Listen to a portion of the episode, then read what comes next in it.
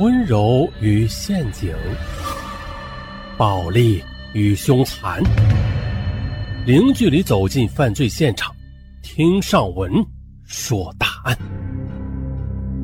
本节目由喜马拉雅独家播出。本期大案：美艳女白领自杀迷雾。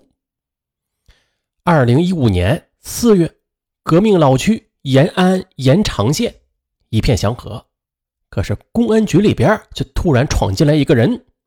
这个人名叫赵颖，他是来报案的，因为他的妹妹赵丽失踪了。赵颖和妹妹赵丽感情极好，两人呢基本上是每周都会通一两次电话，但是已经二十多天了，却依然联系不到妹妹。哎，这人呢？赵颖呢？也是曾经到妹妹家中查看，但是家中空无一人。他又去侄女的奶奶家里打听，侄女说啊，他妈妈去北京旅游了，至今没有回家，也没有给他打过电话。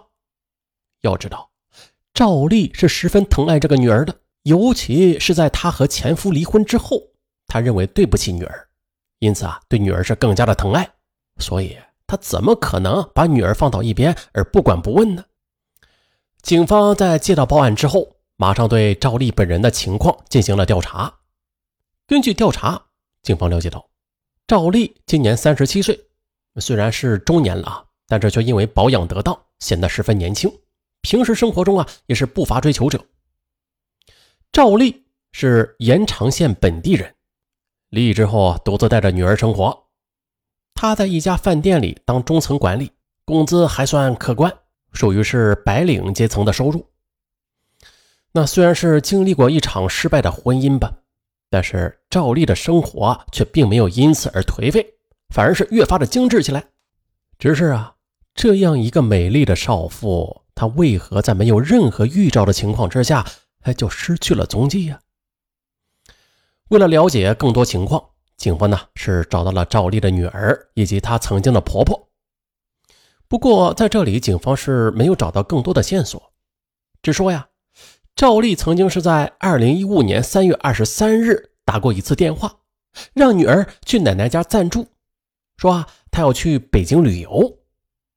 不过在这通电话里，赵丽说啊她最多只去一个周的时间，可是现如今都已经二十多天了，还不见回来。那虽然这线索不多吧，但是蹊跷的却不少。作为饭店的中层管理人员，赵丽的工作还是比较繁忙的，能请一周多的假期，那已经是十分不易了。他不可能一走就是二十几天的，况且还有女儿要照顾呢。后来，警方通过电话记录和银行记录，哎，就发现了一些异常。根据银行记录显示。赵丽的银行账户中啊，本来是有六万块钱，但是在二零一五年三月十二日至二零一五年三月二十一日这九天时间内，他却将这些钱全部的都取出来了。那么，如果只是简单的旅游，完全用不到这么多钱，因此啊，他是肯定做了其他事儿的。而在通话记录中，警方又发现。赵丽与一个奇怪的电话联系是极为密切。之所以这个电话很奇怪，是因为这个电话的后四位数与赵丽电话后边的四位数是一模一样。哎，说到这儿，大家可能就立刻反应过来了，这不就是情侣号吗？但是赵丽已经离异了啊，也没听说过她有什么新的感情啊。那么。这个情侣号码就显得更加可疑了。于是啊，警方就马上对这个情侣号码展开了调查。那前面咱们也说了，二零一五年那个时候的手机号码实名制已经普及了，于是警方就很容易的查到了手机号的实名人。但是这个结果却大出警方的意料，对方竟然是赵丽的侄女啊！原来。赵丽曾经借过侄女的身份证，想来这个情侣号码是当时办的。可是此时这个号码却不是他侄女所用，那这个电话号码现在是谁在用啊？谁也不知道。不过警方已经确定了这个电话号码的可疑性，因此便将重点就放到查这个电话号的通话记录上。又经过调查之后，警方发现这个情侣号与一个姓张的女士曾经是联系密切。为了查清这情侣号的身份，警方就专程的去拜访了张女士。哎，张女士见到警方的时候也十分纳闷啊，但是听到警方的讲解之后，她则恍然大悟，然后啊又陷入了一阵后怕之中。原来，张女士是在微信上认识这个手机号的主人的，这人的网名叫“陕北男人”，名字叫李强，自称是某地粮食局的处长。当时李强对张女士是十分的殷勤。每天啊是嘘寒问暖的，言语之间也展示出了他雄厚的财力。不久之后，张女士便被李强给俘获，与其谈起了恋爱。不过在交往过程中，张女士也发现了啊，这个粮食局的处长言谈十分是孤陋寡闻，似乎并没有一个处长该具有的修养，而且在生活中，这个所谓的处长生活也是十分拮据。衣着呀，也都是地摊货，完全不像他言语中说的那么有才。啊，张女士多次向李强提出自己的疑问，但是李强要么是满口谎言，要么就搪塞敷衍。这日子久了，张女士就觉得这个人不太靠谱，不是一个可以托付终身的人，因此便与李强断绝了来往。可如今听警方这么说，这个李强。竟然和另外一个女人的失踪有关，这让他不仅有些后怕起来。警方呢是一边让张女士不要紧张，一边以张女士的名义和李强发起了微信。这个李强见张女士竟然主动要和他见面，那也是喜出望外，当下就表示啊，在延长县的某个宾馆相见。那么，李强他为何要选择宾馆呢？自然不言而喻了。但是这一次他失望了。当他推开房间的门时，见到的却并非是张女士，而是严阵以待的警察。在将李强缉拿归案之后，警方马上对其展开了审问。经过侦查人员反复的询问之后，李强是终于的讲出了实情。这实情就是，原来这个李强他并非是真名，他的真名叫白军。四十五岁，也是延长县人。不过，白军他并非什么粮食局的处长，而是一个在各地劳务市场打零工的农民工。而且，李强在老家也是有老婆孩子的，这一点张女士也不知道。在问到和赵丽的关系时，李强表示，两人呢只是朋友关系，他并不知道赵丽现在在什么地方。不过，白军说。在二零一五年三月二十一日的时候，两人曾经见过一面。当时赵丽说要去北京旅游，所以找他借了一千块钱。白军说啊，他是顾及朋友情谊，而且大家都是老乡嘛，因此就专门的打摩的到了白家川村，给了赵丽送了一千块钱。根据白军所说，此后他再也没有见过赵丽，两人呢也一直没有再联系。虽然。白军的口供和赵丽去北京的事儿能够联系到一块儿，但其中却是漏洞百出。因为赵丽已经从银行卡里取走了六万块钱，可他为什么还要向白军借这区区一千块钱呢？而且啊，白军所用的手机也是十分蹊跷，这部手机不论是型号还是颜色，都与赵丽生前所用的手机是极为相似。为了确认这一点，警方就专门的找来了赵丽的女儿。赵丽的女儿也证实了，这就是赵丽的手机。如果赵丽的失踪和白军没有关系，那么这个白军他为什么要撒这么多谎啊？于是，警方马上就调查了白家川村路上的监控。而这一次啊，警方又发现了一个重大的线索。虽然白军的确是去了白家川村吧，但他。并非是打的摩的，而是自己开着农用小三轮去的。随后，警方又调查了白家川村附近的所有监控，最终啊是找到了另外一段视频，而在这段视频中就有失踪了的赵丽和白军见面的场景。视频显示，赵丽和白军会面之后，当即的就坐到了白军的三轮车上，两人一起离去了。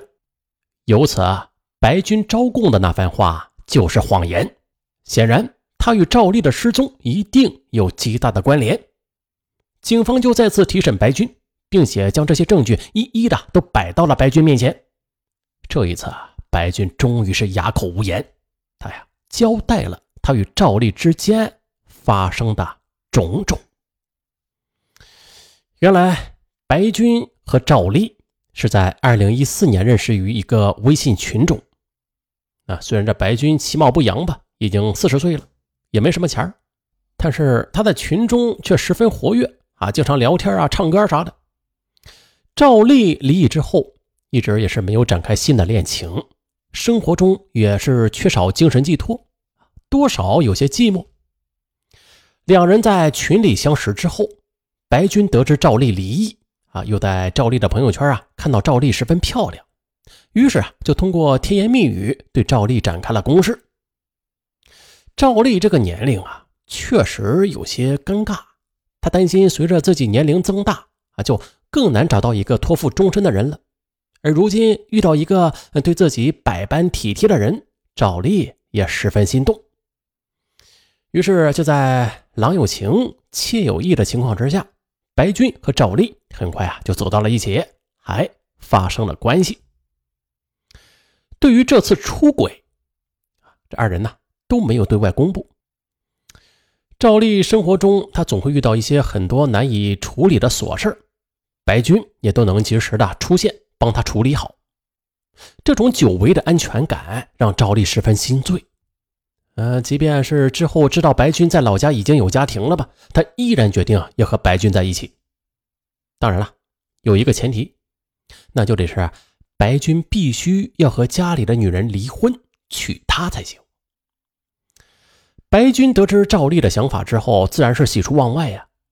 家里的老婆一。没有赵丽漂亮，二没有赵丽能赚钱，最重要的是啊，他能看得出来，赵丽并没有嫌弃自己的出身，也没有嫌弃自己的样貌，是真心实意的想要和自己在一起。对此啊，他自然也是愿意的。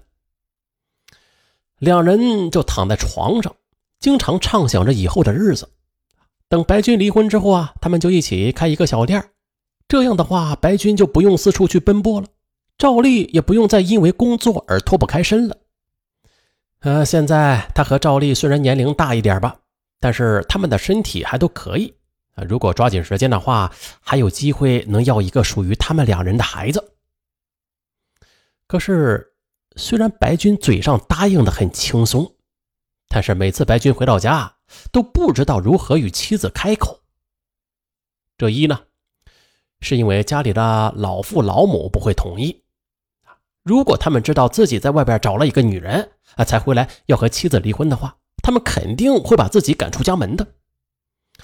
而且这二十年来，妻子在家里是勤俭持家，照顾他的父母，又抚养孩子，从未犯过任何错误。每当他回到家时，妻子也都会做好好吃的饭菜，晚上啊，甚至都会给他打洗脚水。那如果抛去欲望，只谈感情，妻子在白军心里的地位恐怕要更高。毕竟二十年了，这两人已经是亲人关系了。不过话又说回来啊，跟赵丽在一起疯狂的时候，他的确是想和妻子离婚。只是回到家之后，他是无论如何又说不出口。一旦被外人知道自己做的这些事儿，他还有什么脸面再回家呀？呃，白军本来想能拖一天是一天吧，但是赵丽此时啊，却逼的是越来越紧，这让他十分烦躁。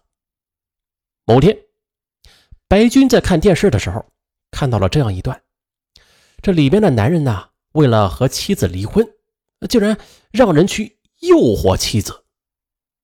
白军看到这儿，这心中顿时啊，也起了这样的念想：如果妻子不守妇道，哼。那么自己和他离婚的话，那就不用再有任何愧疚了，也就不用担心老家的人会骂自己了，自己也能和赵丽相守下半辈子了。白军的这个想法可以说是比禽兽还要禽兽。这什么样的人才会让别人去勾搭自己的妻子呀？哎，他就能，而且啊，是为了让自己的欲望得逞，还专门的阴谋设计自己的老婆呀，让他带上不守妇道的恶名。由此可见，白军的用心那是极其歹毒的。好了，预知后事如何呀？咱们下期再说。